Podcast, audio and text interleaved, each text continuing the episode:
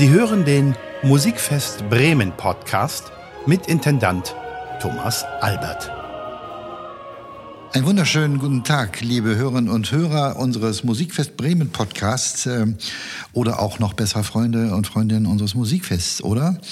Ich glaube, das ist äh, doch ich kann es nur sagen, von unserer Seite eine wunderbare Geschichte, wenn man ein bisschen einsteigen kann mit unseren auch ebenfalls fantastischen Gästen, um einfach ein bisschen dahinter zu schauen, ja, wer ist das eigentlich? Was macht er? Was hat er gemacht in seinem Leben? Wie ist die Beziehung zur Musik? Und mm, unser heutiger Gast ist ein ganz besonders äh, geschätzter, weil er ist nämlich kein Musiker in dem Sinne. Und wenn Sie sagen, natürlich, was macht der denn dann im Musikfest Bremen, ja, was meinen Sie, was Musiker brauchen? Es sind Instrumente. Und äh, ich mache jetzt gleich mal den Start mit einer Frage. Ist Edwin Bank aus dem wunderbaren Enschede, aus unserem Nachbarland, den Niederlanden, nicht eine Art Geburtshelfer für die Entdeckung von fantastischen neuen Tasteninstrumenten, die alle anderen einfach nur als Klavier bezeichnen. Das finde ich immer frustrierend.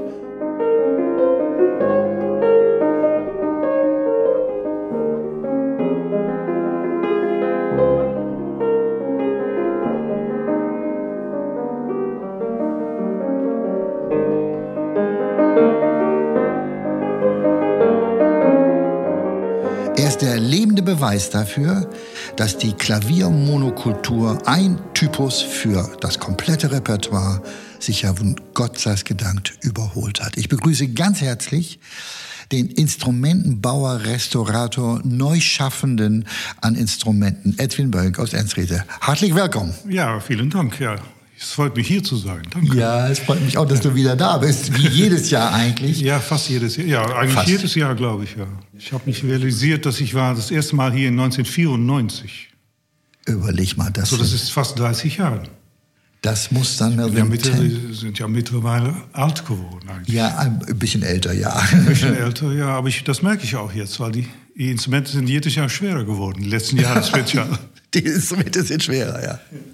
Ja, das Tolle äh, ist natürlich, dass wir mit dir nicht nur denjenigen immer dabei haben, der diese neu geschaffenen Instrumente, ich sag bewusst neu, das sprechen wir gleich, ja wirklich umhegt und umpflegt, auch am Konzertort. Also, wenn es sensible Momente geben sollte, abgesehen von dem Stimmen der Instrumente, die sind ja auch empfindlicher als äh, die modernen, äh, will ich nicht sagen, äh, doch eher äh, sehr stabilen, soliden, eher fast Maschine. Nein, diese Lebendigkeit des Umhegens und Umpflegens am Konzertort für die Spieler, für die äh, Pianistinnen und Pianisten, das ist ja etwas unfassbar Tolles. Das haben wir seit 94 mit Melvin Tan, Andreas Steyer, mit eigentlich der kompletten Tastenelite, die vom Cembalo vielleicht sogar mal kam. Auch manche kommen vom Klavier.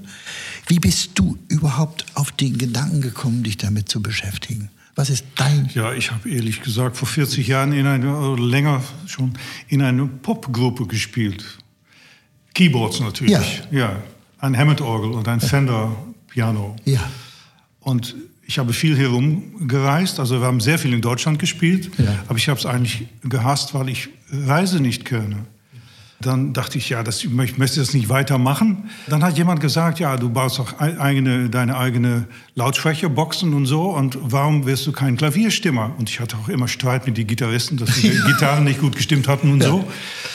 Und ja, dann dachte ich, das ist eine wunderbare Idee. Ich hatte nicht daran gedacht. Dann habe ich das als Ziel gemacht. Ich möchte Klaviere stimmen eigentlich. Und dann eines Tages, es gab eigentlich damals in Holland keine Ausbildung dafür. Ja. Ich habe für ein Klaviergeschäft gearbeitet und dann gelernt. Und dann sah ich zum ersten Mal ein Tafelklavier. ja, Und ein Tafelklavier ist, ja, hat eine Form des, eines Tisches, natürlich, es steht auf vier Beine und ist Vorläufer des modernen aufrechtes Klavier, aufrechten Klavier. Und ja, die sind gemacht bis Mitte 19. Jahrhundert, durchschnittlich. Und das sind solche schöne Dinge. Ich dachte, ja, sowas möchte ich haben eigentlich. Und dann natürlich gesucht und einer gefunden. Und dann habe ich einen Klaviersammler in Amsterdam kennengelernt. Und er hatte das ganze Haus auch voll. Und ich war ich total begeistert. Ich dachte, ja, ja, ja, das, das ist, was ich machen möchte eigentlich. Und dann habe ich gelernt, es, gibt, es gibt, gab keine Ausbildung. Also ich habe das erste Tafelklavier gekauft und nicht allzu gut hergestellt wieder. Mhm, mhm, und dann das zweite und das dritte und das vierte und dann gelernt eigentlich von das zu machen. Und natürlich Museen zu besuchen, Buchen zu lesen und andere, äh, wie sagt man, restaurieren. Äh, ja, Restaur, ja, Rest Restauratoren, Restauratoren zu besuchen. Ja, so. ja. ja, so habe ich eigentlich gelernt. Und es ist immer weitergegangen. Und glücklicherweise habe ich nur im Anfang total uninteressante Klaviere nicht so gut restauriert. Und dann äh, ja, kann man eigentlich noch nicht restaurieren nennen. Aber ich arbeite seit 83 mit Johann Wenning zusammen und er ist ein Ingenieur. Und er, er hat nicht zu viel mit Musik, aber er misst alles und er kann alles machen, auch die Werkzeuge. Er hat alles, auch eine Maschine, um Seiten zu wickeln und so Ach, hat er nee. selber gebaut. Ja. Und, äh, ja, und er ist jetzt 76, er ist noch immer da und wir machen weiter, bis wir umfallen eigentlich. Das ist Kurzau. ja, ja, das ist eine totale lebenslange äh, Begeisterung ist es. Mich ich kann mich nichts Schöneres vorstellen. Darum habe ich auch äh, bewusst dieses äh, Ding mit dem Geburtshelfer an den, den Anfang gestellt, weil äh, man ist ja, du bist eigentlich wie so eine Art Hebamme dabei. Du siehst ein Instrument, was müsste gemacht werden. Du hilfst eigentlich diesem musikalischen Wesen, ich ist jetzt mal ein bisschen überhöht, für ein Instrument, was ja eine Seele hat, sag hm. ich mal. Ähm, es eben keine Maschine ist. Äh, auch der Steinway ist keine Maschine, um das mal ganz klar zu sagen. Aber es ist, man kann diese Instrumente ja auch dann beleben und man holt sie auch zu einem gegenüber als Musiker. Und hm. mit diesem Respekt, glaube ich, das habe ich von der ersten Sekunde an gesehen bei dir damals. Ich erinnere mich noch sehr genau an unsere ersten Begegnungen. Es war einfach nicht, wir liefern ein Instrument, sondern das ist eine ganz tiefe, tiefe Beziehung, die auch zu den Instrumenten natürlich entsteht, hm. wenn man sie so äh, betrachtet. Ja, ja, ja. Aber was lustig ist, nur mal eben am Rande, äh, meine, mein erster privater Kauf war natürlich auch für 500 Mark damals. Ein, ein Square Piano, ein Tafelpiano von 1840 oder sowas verzogen. Aber ich fand diesen Klang so faszinierend und selber Stimmen geübt geübt.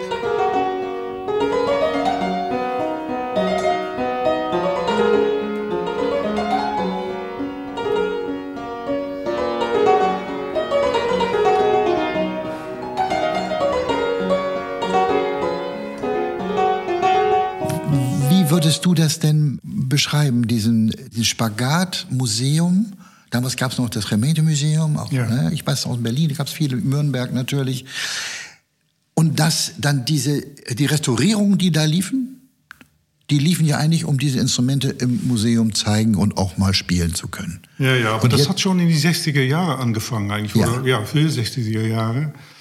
Und ja, ich muss eigentlich sagen, man hat keine Idee gehabt, wie das zu machen. Es gab die richtigen Materialien nicht mehr, die richtige ja. Art von Seiten. und die haben viel zu viel eigentlich moderne Materialien benutzt. Und damit eigentlich Instrumenten zerstört. Das ist sehr schade gewesen eigentlich. Ach, guck mal. Und danach gab es eigentlich, dann hat man das eingesehen, so ja. dass ja, das ist nicht gut gemacht. Und wir, dann hat man eine Art Wende gemacht und gesagt, nein, wir müssen die überhaupt nicht mehr anfassen, nur konservieren und äh, man soll die nie mehr restaurieren. Und, so. und das ist natürlich eine andere Gedanke, als was wir machen. Und wir haben gelernt, im Anfang haben wir natürlich nichts gewagt eigentlich. Ein Resonanzboden aus einem Instrument holen, das war undenkbar. Heiligtum. Ja, aber auch, wie macht man das? Ja. Wie, wie bekommt man das lose? Das, ja. Das, ja, das, das ging ja nicht oder das haben wir gedacht. Und wir haben später gelernt eigentlich, dass, dass das alles geht. Man kann, das ist früher alles mit Knochenleim geleimt. Man, das kann man mit Alkohol und Wasser alles lösen, ohne irgendeinen Schaden zu machen. Aber das hat eine lange Zeit gedauert. Ist der Cembalo-Bau, der ja dann also sehr stark, also anders als die Fortepiano-Geschichte. Der Cembalo ist ja viel früher in die Reproduktion, sogar nachher halb industriell gelaufen, also mhm. was nach Neuport und all die Leute gemacht ja, haben. Ja, ja. Aber äh, daher kenne ich diese Geschichten natürlich auch, weil ich mit Instrumentenbauern natürlich auch groß geworden bin, die genau diese Knochenleim-Geschichte, diese Erfahrung gemacht haben. Aber sie sind früh in den Neubau gegangen, ja ist das, wie ein Dichtermann eigentlich an die musikalische Nutzung rankommt, ist man auch an die Lösungen, oder? Wenn man das äh, um, spielbar um macht. Zu machen. Nein, um überhaupt äh, äh, diese Lebendigkeit mit dem Material. Wir probieren es aus. Es geht. Wir wollen die Instrumente nutzbar machen für ja. den Musiker. Sah ich beim Klavier eben auch diese leicht ver ich will mal sagen, Begrenzung auf das Museum, um dieses, wir, ja. wir stellen es hin und das sieht gut aus, aber wir lassen es in Ruhe. Und auf der anderen Seite die Anforderungen der Musiker, ja, wir wollen sie auch spielen, die ja, Instrumente. Ja, und aus dieser Spannung heraus, und da war das Cembalo weiter, das war ja schon äh, selbst Skowronek hier in Bremen, Martin Skowronek, der, der große Cembalo-Bauer für Arnoncourt und für Leonard und für alle anderen, du kennst die Instrumente, mit Sicherheit auch. Das sind natürlich alle diese Approaches gewesen. Er hat sich ja nie als Restaurator oder Kopierer verstanden, sondern als Neuinstrumentenbauer. Ja, ja. Und im Sinne auch der Musiker, die äh, diese Instrumente haben wollten. Und ich glaube, das hat auch sehr geholfen aus, aus meiner Musikersicht, dass der Begriff Restaurierung, der ist falsch. Das, was du gemacht hast, endlich die, ein solches Instrument wie dein Rosenberger Wien 1810 oder sowas, dass das plötzlich nicht nur da stand wie im Museum, sondern es klingt, es klingt super. Und du hast diese Instrumente im Konzertbetrieb, das muss man mal ja, festhalten. Ja, ja. ja, aber Unterschied übrigens mit äh, Cembali ist, dass es gibt natürlich fast keine originale Cembali. Das ist das viel stimmt. mehr selten als die Hammerklavier. Das stimmt, ja. Im ganzen 18. Jahrhundert, 19, Verzeihung, 19. Jahrhundert wurde eigentlich, ja, wurde eigentlich fast kein Cembalo mehr gespielt Nein. und absolut nicht gebaut auch. Ja. Und das ganze 19. Jahrhundert natürlich sind Klavieren gebaut, hat die ganze Entwicklung gegeben. Davon gab es viel mehr noch. Und es tauchen jetzt noch jährlich Konrad Graf Flügel auf. Erste Hälfte 19. Jahrhundert. Beethovens. Beethovens äh, letzte Klavier war ein Konrad Graf. Die tauchen noch immer auf. Unglaublich eigentlich. Und aus Mozarts Zeit, das, das ist auch sehr selten eigentlich. Und dass es die noch gibt, die, die, die Instrumente haben nur fünf Oktaven Klavierumfang. Ja. Da kann man nur Mozart drauf spielen eigentlich. Für späte Musik überhaupt nicht. Aber was man nicht, sich nicht realisiert, dass die ersten zwei Beethoven-Klavierkonzerten hat er geschrieben für fünf Oktaven. Mehr hat er nicht gehabt und drei und vier. Und man denkt natürlich bei Beethoven, das sind die großen Klavierkonzerte so. Bei drei und vier hatte er nur fünfeinhalb Oktaven Klavierumfang. Also man kann alles in so ein, so ein kleines Klavier spielen. Das ist wunderbar. Und beim fünf Klavierkonzert hat er nur sechs Oktaven gehabt. Ich finde das gerade, was du beschreibst, das ist das, liebe Hörerinnen und Hörer, das ist das, was auch meine Intention eigentlich von Anfang an ist, dass wir Musiker und Musiker präsentieren mit diesem Bewusstsein, wie Edwin Boink es gerade beschreibt, an die Werke heranzugehen und zu verstehen, aha, ich brauche nur diesen Umfang, um dieses Beispiel nochmal aufzugreifen. Und dann muss das doch so ein Instrument gewesen sein. Und dann die Neugier zu haben, wirklich being curious about it.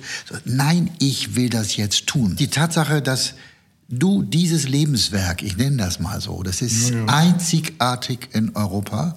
Und liebe Freunde, wir haben das große Glück, dass wir Edwin immer wieder hier haben werden, solange wir das auf diesem Planeten alle schaffen. Ja, Aber das, das möglich macht. Was ist dein frühestes Klavierinstrument, was du in deiner sagenumwobenen Sammlung hast? Äh, ein Schudi äh, Cembalo von 1744. Okay. Das ist das früheste. Und äh, ja, ich sehe es jeden Tag und es ist irgendwie, dann wird es auch normal. Aber andererseits realisiere ich mich oft, Bach hat noch gelebt und Händel, die haben noch gelebt, als das Ding schon, als es das schon gab. Was alles in die Welt passiert ist und das Instrument gab es schon. Das hat alles, diese Geschichte zweieinhalb Jahrhunderte überlebt. Das ist Unfassbar, etwas oder? fantastisch. Das macht es auch magisch irgendwie.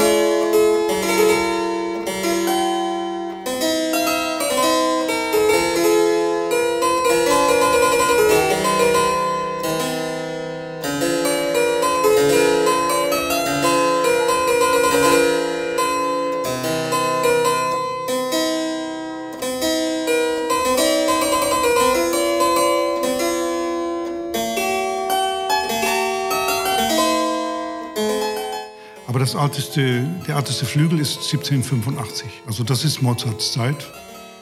Die habe ich schon vor 30 Jahren gefunden und habe damals Geld geliehen. Und ja. das war damals schon 70.000 als Wrack. Och, unfassbar. Ja, und jetzt sind die natürlich noch, noch, wenn man noch sowas findet, noch viel mehr. Sie sind so selten. Und das, die Interesse in den letzten 30 Jahren ist enorm zugenommen.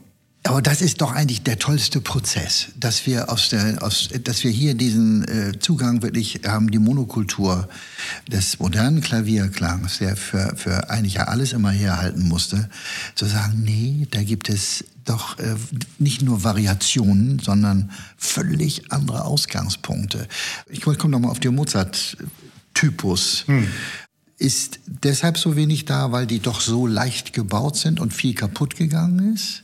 Die sind ja leichter als die Konrad Graf, die Beethoven später. Ja, ja, ja, sicher. Aber die hatten nur fünf Oktaven. Ja. Und in, das war schon in 1820 total altmodisch. Da konnte man kein späterer Beethoven drauf spielen. Man, äh, und natürlich so, sowieso kein Chopin oder Brahms oder so. Das, das, das Instrument hat sich schnell entwickelt. Und das ist etwas, was ich eigentlich gerne sagen möchte. Man denkt immer, ja, die waren nicht gut. Also man brauchte bessere Klaviere und deshalb, deswegen hat es sich dauernd entwickelt. Und das finde ich ein, ein Denkfehler. Ist das ein deutsches Wort? Völlig richtiges Wort. Denkfehler. Ja. In, jedes Instrument hat, in jeder Zeit war es fantastisch und konnte man nicht verbessern. Das sieht man auch bei Kopiebauer, die versucht haben, die, die haben natürlich im Anfang gedacht, ja, das können wir doch besser. Wir wissen doch heutzutage sicherlich besser, welche Materialien und was stark ist und was. Die sind nie gut eigentlich. Wenn man es genau kopiert, dann kommt man dicht dran. Und wenn die Originale gut restauriert sind, da kommt man nicht dran. Die sind so unglaublich schön. Ja. Aber Beethoven hat natürlich, äh, ja, der war wild und der hat mehr Tasten gemocht, aber nicht nur er, äh, auch anderen. Dussek und so, die haben für große, die, die, die, der Geschmack, ja. der Geschmack hat sich geändert. Und deswegen sind die Klaviere geändert. Nicht, weil die nicht gut waren. Der Geschmack hat sich dauernd geändert. Und dann kommt der Romantik, Romantik. Da wollte man eigentlich nicht mehr, dass die Instrumente eher sprechen als singen. Man wollte, dass die Instrumente singen. Und um einen längeren Ton zu bekommen, langere Ton, längere Ton, längere Ton, ja. braucht man eine äh, stärkere, eine dickere Resonanzboden, der schwerer ist. Also der, der Mozart-Resonanzboden ist ganz dünn und ganz leicht und hat nicht so einen langen Ton, aber das war genau, was Haydn und Mozart gemocht haben eigentlich. Die Musik hat fast gesprochen, nicht so sehr gesungen. Dann gegen die Romantik, Schubert natürlich, Beethoven, hat man, später Beethoven, hat man die Resonanzboden dicker gemacht, um es schwerer zu machen, ja, wie ein Lokomotiv. Wenn das das kostet mehr Mühe, um in Bewegung zu bekommen, aber äh, wenn es mal bewegt, dann, dann ist es schwer zu stoppen. Und, aber um das in Bewegung zu bekommen, braucht die, der dicke Resonanzboden braucht man stärkere Seiten, um das mehr Spannung zu geben. Und, aber um das dann wieder in Bewegung zu bekommen, braucht man schwerere Hammerköpfe. Und das ist, was die Entwicklung des Klaviers ist eigentlich. Und daher resultiert natürlich dann auch die Konsequenz für den Spieler, dass der Spieler mit einer anderen Kraft ja, den Ton erlöst. Die Tasten werden schwerer auch und tiefer und so. Genau. Ja. Ein tieferer Tastenfall. Ja. Und andere, wie war das mit den Grammzahlen? Naja, das, ist, das geht darum eigentlich, dass man, um mehr, mehr Volumen zu bekommen, möchte man auch die Hammerköpfe weiter wegbringen in Ruhestand von den Seiten, dass man mehr Schnell, äh, Geschwindigkeit entwickeln kann. Und wenn der, dieser Abstand größer ist, braucht man auch mehr Tiefgang in die Tasten, um das dann so weit hochzubekommen. Es ist nie, dass es erst nicht gut war. Es hat, aber wenn man was ändert, ändert alles eigentlich. Das ist, das ist, was äh, die Entwicklung gewesen ist. Und man sieht jetzt auch, ich muss sagen, eigentlich, wenn man alte Bechstein äh, repariert, dann sieht man oft, dass man macht neue Hammerköpfe hin, aber sie sind viel schwerer als die alten. Also man spielt es schwerer. Und was man oft macht, dann macht man mehr Blei vorne in die Tasten um das, das Spielgewicht auszugleichen. Ja. Ja. Aber dann, dann repetiert es nicht mehr so schnell. Und dann macht man die, die Repetitionsfehler. Also der erste Fehler wird mit die zweite, zweite äh, repariert, so gesagt. Und dann muss man eine dritte machen. Um, das ist eigentlich, da geht es immer schief. Und das ist immer passiert eigentlich. Was wir 60 Prozent, 70, 80 Prozent von was wir restaurieren, ist schon eigentlich falsch gemacht oder in einen falschen Weg eingegangen vor langer Zeit oder, oder vor zehn Jahren oder vor 20 Jahren auch. Wir haben ein ähnliches Phänomen ja im Orgelbau. Das sage ich auch mal Es für alle Freundinnen überall, und ja. aber es ist für uns auch hier sichtbar im nordwestlichen Europa, gerade in diesem, ich sag mal, im Einflussbereich. Na, beim Abschnitt kam mal vor seiner Zeit, nach seiner Zeit die komplette deutsch-niederländische Orgelbauschule, äh, wo viele, man nannte das dann ja Verrestaurierungen stattgefunden haben, noch mit ganz anderen Ausgangspunkten in der Zielsetzung, der Anpassung. Du hast das so schön beschrieben mit der Sache, ähm, du hast den jeweiligen Geschmack der Epoche genannt und da haben wir gesagt, nein, das äh, mit dem Argument, wenn Bach mal so ein Instrument gehabt hätte, wie das heute läuft, äh, dann hätte er gleich ganz anders Genau, geschrieben ja. und so weiter. Ich kenne diese ganzen Diskussionen natürlich auch rauf und runter. Äh, es ist natürlich, liebe Freunde und Freundinnen, äh, die sich hier mit dem Thema vielleicht auch mal eben beschäftigen wollen, das betrifft jede Oboe, betrifft auch das Martinshorn. Das klang natürlich früher anders. Äh, Also Martinshorn im 18. Jahrhundert hatte mit Sicherheit einen anderen Sound als das, was wir eben hatten in unserem kleinen improvisierten Studio. Aber ich glaube, jede Oboe hat sich verändert, jedes Holzblasinstrument. Sie können es immer wieder sehen, liebe Freunde, wenn Sie auf die Bühne des Musikfests Bremen seiner Konzerte schauen, dann finden Sie diese berühmten, äh, ich nenne das immer äh, Orchester, die den Klang einer Zeit wieder lebendig machen wollen. Und dann können Sie sehen, wenn ein Mozart läuft da mit äh, zwei, drei Klappen querflöten und das geht dann, das sind äh, dann oder Grenzer-Instrumente, die aus Dresden, zweite Hälfte 18. Jahrhundert.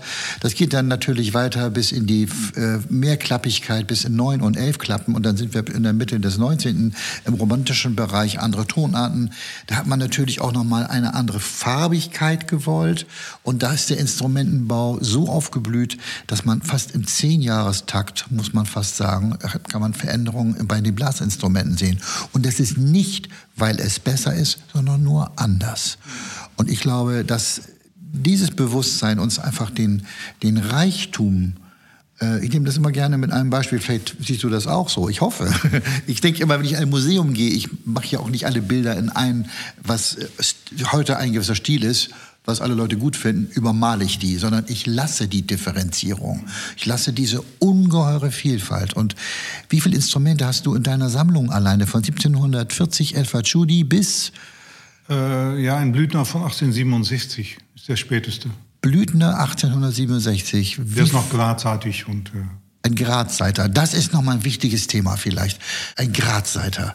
Jeder, der ein Klavier kennt, macht ja, oder ein Flügel, macht ja mal den Deckel auf. Und dann sieht man, ist in der Regel, ja, so um 1860 hat man angefangen, eigentlich äh, die Instrumente kreuzzeitig zu machen. Kreuzseitig. Ja, dass die Bassseiten gehen dann eigentlich über die Stahlseiten und äh, die haben dann einen, einen Steg, der eigentlich rechts von die, naja, das wird vielleicht zu kompliziert, aber die dann rechts liegt und damit viel länger sein kann. Also dass der Klang sich viel breiter verbreitet über den Resonanzboden. Man hat, man hat versucht, ein, eine riesen, einen Orchestralklang zu erreichen im, im Klavier. Orchestralen Klang, ja. Ja. Und natürlich bei kleineren Instrumenten ist es auch ökonomisch gut, weil je länger die Bassseiten sind, je besser die klingen auch. Also wenn man das kreuzt, kann man eigentlich in ein kleineres Instrument große, längere Bassseiten rein. Also für aufrechte Klaviere auch ist das natürlich irgendwie fantastisch. Aber, Aber aber, früher gab es das nicht. du hast jetzt gerade Blüthner Gradseiter. Ich habe auch selber einen Blüthner zu Hause, 1871, glaube ich, Gradseiter noch. Wir wissen, dass Daniel Barenboim jetzt gerade sich einen Gradseiter hat bauen lassen. Ja, ja, ich weiß. Ja. Aus welchem Grund?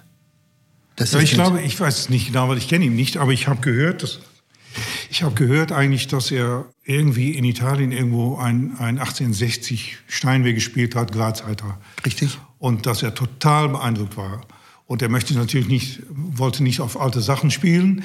Und dann hat er diese Idee gehabt, warum nicht ein neuer Flügel bauen in Steinweg-Stil, aber dann mit äh, als Gradseiter. Das ist viel transparenter im und so. Ich habe das Instrument gesehen und auch durfte es auch berühren im Boulez-Saal in seinem Ja, ich musikalischen, war- ja, ja, du kennst es. berührt, ja, ja. Und es ist schon faszinierend, was, was da entstanden ist, weil es, man könnte sagen, es ist ein Experiment, aber ein Experiment mit einer unglaublich ästhetischen Rückbesinnung auf, auf andere Werte in der Farbigkeit, in der Klanglichkeit.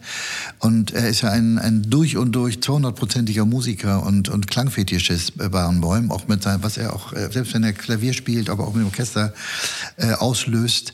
Da gibt es ja ganz, ganz tolle Erfahrungen, glaube ich, für alle, die ihn erlebt haben. Aber dass er das auch gerade in der Kammermusik jetzt einbezieht, das ist ja sein Kernthema, ja. zeigt ja, dass dieser alte Flügelbau, nennen wir ihn mal so, doch eigentlich schon State of the Art, wie das so schön heißt. Absolut, absolut. Wenn man äh, so ein, mein Blüthner, mhm. die haben wir total auseinandergenommen und, und neu wieder zusammengebaut mit alle originalen Teilen. Der ist vor zwei Jahren zum Beispiel, der, ist, der hat keinen voll Gusseisenrahmen, der hat nur eiserne Stangen, eigentlich Anhängerplatte. Das ja. ist, sagen wir mal, noch nicht so stabil. Er ist genau vor zwei Jahren benutzt für eine Brahms-Aufnahme in Amsterdam. Ist natürlich während der die Aufnahmen gestimmt.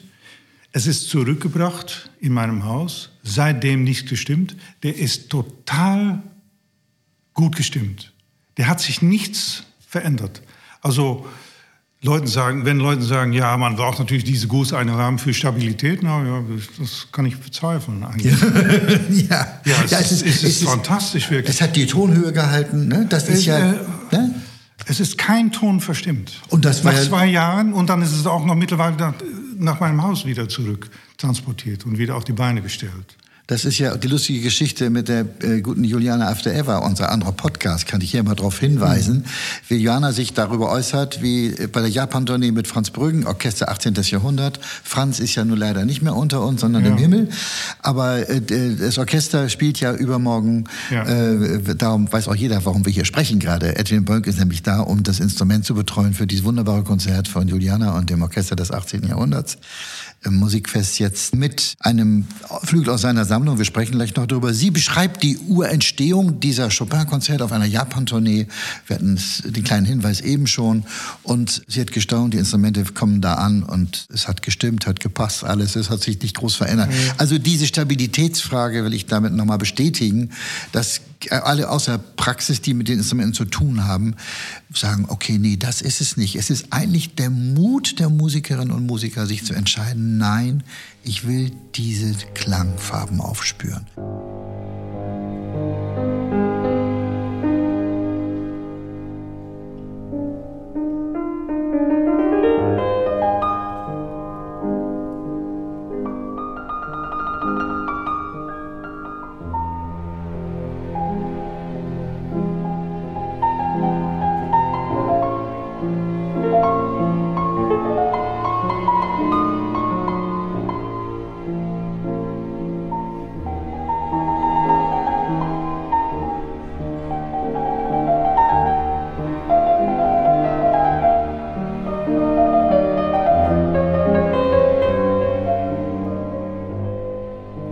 Gibt immer mehr auch, auch so die großen bekannten Pianisten, die Darauf immer mehr äh, eigentlich, die, die einsehen, dass es interessant ist. Aber hat nicht Andra Schiff zum Beispiel diesen Blüthner auch gespielt? Äh, nicht meinen Blüthner, nein. Aber, Aber so einen Blüthner, ja. Hat und hat ein paar Konzerte gespielt auf meinen Graf mit äh, Orchestra of Age and Enlightenment, ja. so ein Tournee gemacht. Und äh, mein Streicherflügel 1847 Schumann Klavierkonzert gespielt mit, mit Orchestra of Age and Enlightenment ja, er ist, er ist auch eigentlich total interessiert und begeistert und sieht, sieht ein, wenn ich das für ihn da sagen darf, dass das, dass das interessant ist. Es kann auch nicht anders sein. Und das, das wollte wollt ich noch sagen, als du gerade sagst, sagtest, dass mit so einer Orgel, dass Leute dann sagen, ja, wenn Bach so eine Orgel, ja, das habe ich, diese, diese Diskussion habe ich natürlich oft gehabt, dass ja. Leute zu mir sagen, ja, aber wenn Beethoven ein Steinweg hat. Ja, ja, genau. Und da sage ich immer, ja, der, der Napoleon, Zeitgenosse von Beethoven, hätte natürlich gerne Atomraketen gehabt. Aber die Welt hat ganz anders ausgesehen dann. Und darüber diskutiert niemand, ob er das, und bei Beethoven, Beethoven ging immer an die Grenzen. Und also er hat bei die ersten zwei Klavierkonzerte alle, fünf, alle 61 Töne, der das Klavier hatte, benutzt. Und bei drei und vier alle, was ist, eine halbe Oktave mehr. Und beim fünften Klavierkonzert alle 73 Töne. Er ging immer an die Grenzen und wollte natürlich gerne ein bisschen über die Grenzen. Aber er kann natürlich nicht gedacht haben an einen moderner Flügel. Man kann nicht denken an ein Instrument, was es vielleicht in 50 Jahren gibt und was vielleicht ganz anders ist. Das, so geht das nicht. Ich denke, er war ganz vor. Ja, er war natürlich taub. Das, das war schon ein Problem. Aber das, aber das ist was anderes. Aber gut, äh, Beispiel Beethoven, das ist ja sicher eines der Kernthemen für jeden, der sich damit beschäftigt. Äh, was ist das Phänomen? Ist die, ist die Vorstellung? Mhm. Ist es das wirklich Wahrnehmen und Hören, sondern das, äh, ich glaube, dass die Maßstäbe, mit denen er vielleicht in den Jahren so Schritt für Schritt ja das Gehör verloren hat, trotzdem ein inneres Gehör geblieben ist. Das wissen wir ja selber, wie wir von den Vorstellungen leben können, visuell, über das Ohr, über unsere Sinne. Wir können selbst Geschmäcker uns vorstellen. Wir wissen Tastes, wir wissen all diese Dinge, Gerüche, alles das. Also die Sinne sind sehr, sehr memorabel, glaube ich. Und das ist, glaube ich, äh, dieses irre Phänomen, gerade bei Beethoven, dass er in der Komplexität seiner Vorstellungskraft und äh, das, was er gesehen hat, äh, das ist natürlich äh, dann auch nochmal die Erfahrung, ein Touché oder die reine Mechanik von Instrumenten oder wie ein Klangkörper funktioniert, wie Orchester sich entwickelt haben, auch Konzertsäle. Das führt mich hier noch zu dem ganz anderen wichtigen Punkt. Ich sage ja auch immer, Kammermusik heißt deshalb Kammermusik, weil sie für kleinere Räume gemacht ist und nicht ein Klaviertrio in der großen Philharmonie in Berlin zum Beispiel. Dann müssen diese Instrumente so viel Power haben, dass sie noch bis auf den Block XY irgendwie für ein bisschen Eintrittsgeld auch noch funktionieren. Kammermusik ist ein anderer Anspruch. Diese Instrumente sind für, Instru für Säle oder Räume gebaut, die eine andere äh, Akustik haben, oder? Andere Größenordnung. Größenordnung wahrscheinlich, ja. ja. Die waren natürlich früher nicht so groß. Nein. Aber ich habe viel Erfahrung, muss ich sagen, mit meinen Instrumente, auch Graf, so Beethoven Klavierkonzert in großen Sälen. Und das geht. Das geht. Unser Schiff hat in, in London gespielt, äh, Royal Festival Hall, ich glaube 3000 Leute. Ich dachte, ja, das wird doch nicht gehen, aber es ging. Und man konnte wirklich hin, hinten im Saal das Klavier hören. Aber unsere Ohren, die von ja unsere Ohren, unsere die, Ohren, die, ja. die, die Ohren die von den meisten Leuten sind nicht daran gewöhnt und die denken, ja, ja, ich höre ja eigentlich nichts und äh, wir sind alles gewöhnt, alle gewöhnt am, am modernen Flügel und ja, das Phänomen ist nur, äh, das beschreibst du gerade so schön, akustische Verhältnis einerseits, aber dass auch plötzlich die Ohren, das ist ja der Raum als das, das ist, aber wir als Hörer, als Menschen, die das wahrnehmen, wir können ja unsere Ohren auch spitzen. Ja. Wir können sie schärfen. Ja. Wir können neugierig sein. Wir können so, was höre ich da? Sei doch mal leise, raschel nicht mit dem Bonbonpapier. Ja, aber Psst. viele Leute möchten gerne hören, was sie so gewöhnt sind zu hören. Das, so, so geht das. Sie haben natürlich alle CDs mit modernen Instrumenten und so. Und so klingt es. So klingt es. Oh ja, das ist doch ganz anders jetzt und ich höre es nicht gut und es ist zu leise und das Orchester ist so klein. Aber ja, das, äh, ja, ja. Aber das führt uns ja auch zu der Frage, du hast gesagt, du hast mit Lautsprecherboxen angefangen. Ja. Ne, dann bist du bei der Kammermusik, da hast du nämlich den Klang im Wohnzimmer. Ne? Und da geht's um die, auch die Qualität, äh, da bin ich völlig bei dir, da fängt's an. Mit was wird man da beeinflusst? Da werden ja Klangbeeinflussungen und, und, und, die Direktheit von Aufnahmen, das ist ja auch etwas, was im Konzertbetrieb das, das Geschäft so schwer macht. Diese Wirklichkeit, die uns über die, die Darstellung, über gute Mikrofone und entsprechend auch Wiedergabe, Boxen, Lautsprecher, Kunstwerke eigentlich im besten Sinne, wenn sie gut sind, beeinflussen, auch in der Wahrnehmung. Das möchte ich aber bitte auch genauso direkt im Konzertsaal. Nein. Und unsere Glocke ist eben auch ein wunderbares Beispiel. Unser großer Saal äh, im Konzerthaus Glocke, kleine auch sowieso, lassen wir die Straßenbahn mal außen vor. Aber das sind phänomenale Räume, die gerade auch äh, die große Glocke, deine Flügel haben hier alle, auch solo, top funktioniert. Paschenko mit Nigel Georg Nigel damals, ja, Olga, ja, ja. vor drei Jahren, glaube ich, war das, ne? oder zwei Jahre. So lange her schon. Ja, zwei Jahre. Ne? Nein, letztes Jahr. Sorry. Äh, aber das war, Georg hat mich immer wieder, ich traf ihn jetzt in Salzburg und sagt sofort, Mensch, was können wir wieder tun? Am anderen Kanal haben wir mit Olga wieder Kontakt gehabt. Also das sind natürlich dann diese Erfahrungen, wo auch jeder gesagt hat, das ist ja einfach irre, mhm. weil in dem Konzert war ja sogar beide Instrumente, ein Steinway als auch äh, dein frühes Instrument, ich glaube, es war Rosenberger, ne? hast du mit? Äh, nee, nee, es war Konrad Graf. Konrad Graf war es, okay. Ja. Also die, für Sie, liebe Hörerinnen und Hörer, das ist so der Typus später Beethoven. Äh, man sagt immer, das sei sein letztes Instrument gewesen. Das von dem Instrumentenbauer Konrad Graf ist auch im Beethovenhaus in Bonn sind solche Instrumente zu sehen. Das kann man ja auch schon mal sagen. Lohnt sich sehr, dieses Haus zu besuchen. Äh, ganz, ganz toll gemacht. Das haben wir in der Glocke erlebt, diesen Kontrast in diesem Programm. Und das war für mich eine Lehrstunde mit EH ja, nicht mit Doppel-E, eine Lehrstunde mit EH, die, die, die zeigt, welche Schatzkammer da eigentlich noch für, ich sag mal, 70, 80 Prozent des Repertoires offen steht für alles, was schwarze und weiße Tasten berührt. Ich glaube, dass dieses, äh, ich sage jetzt mal, Lebenswerk von Edwin Burke ein wunderbares biografisches Beispiel und ein Beleg dafür ist, wie lebendig die Auseinandersetzung mit unserer Geschichte ist. Das ist dann wie ganz frisch und ganz jung. Darf ich noch was sagen? Ich habe eigentlich während dieser Pandemie hatten wir plötzlich viel Zeit ja. und haben meine Frau Rico und ich für YouTube ja äh, Klaviergeschichte Filme aufgenommen. Jeder ist so 15 Minuten ungefähr. Und wir fangen an bei 1744, das Cembalo. Also es, ging, es geht darum, dass wir erklären die Klaviergeschichte an, an, an der Hand von die Musik natürlich, äh, was sich so entwickelt hat und was in welche Zeit gespielt wurde. Das ist auch, was ich versucht habe zu sammeln natürlich, also was äh, verbunden werden kann, kann an Komponisten. Also ich erkläre ein Instrument und sie spielt das richtige Repertoire drauf.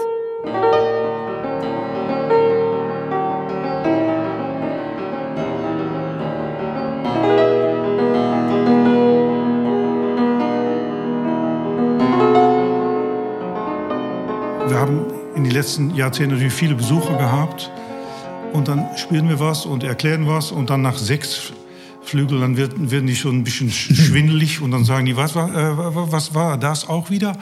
Und haben wir das schon gesehen? Und wie alt war der auch wieder? So, und in diese Filme, also kann man das sehen. Und das einfach, das Einfachste ist, zu meiner Webseite zu gehen, www.fortepiano.nl und da gibt es im Menü Filme und Geschichte, äh, Films und History. Das ist alles in, auf Englisch übrigens, aber... Äh, Macht ihr nicht. Das stört uns nicht. Don't worry. Nee, aber wenn, wenn Zuhörer das interessiert, wie, wie, das gegangen ist, so die Geschichte vom Klavier, dann, dann erzählt das viel eigentlich, wenn ich das sagen darf. Ich finde diesen Hinweis super, super wichtig, weil alles, was man an Wahrnehmungsverstärkung haben kann, und das ist so dankenswert, dass ihr das gemacht habt, diese, auf diese äh, Dokumentation nennen wir das vielleicht mal so, das hilft äh, für jeden, der sich ein bisschen damit beschäftigt, die Neugier zu verschärfen und dann auch die entsprechende Nachfrage zu stellen. Super Tipp zum Schluss für unsere Hörerinnen und Hörer. Lieber Edwin, ich danke dir sehr. Ich wünsche dir ja, viel gerne. Fröhlichkeit und Kraft mit ganz tollen weiteren Entdeckungen. Auch sicher mal vom Holzwurm und all diesen Schädlingen, auch bei einem alten Instrument. Aber letztendlich immer mit dem Ziel, da ist das musikalische Leben drin. Und die wollen alle wieder atmen, die wollen alle alle bespielt werden mhm. und zum Klingen gebracht werden, uns glücklich machen heute als Menschen des 21. Jahrhunderts. Ich danke dir sehr und wunderschöne Konzerte. Wir bleiben, wir bleiben dabei. Ja. Sie, liebe Hörerinnen und Hörer, auch äh, haben hoffentlich ganz furchtbar viel mitgenommen aus dieser Runde. Wieder einmal, ich fand es hochspannend, sehr, sehr aufschlussreich. Äh, was Edwin Berg aus Enschede uns hier erzählt. Und ich kann doch immer wieder sagen, äh, schauen Sie ins Netz auf seine Website, verfolgen Sie das, was äh, dieser wunderbare Mensch und Klavierbauer alles macht. Ja, es ist so, die Liebe zu der Sache steht da einfach unglaublich im Mittelpunkt.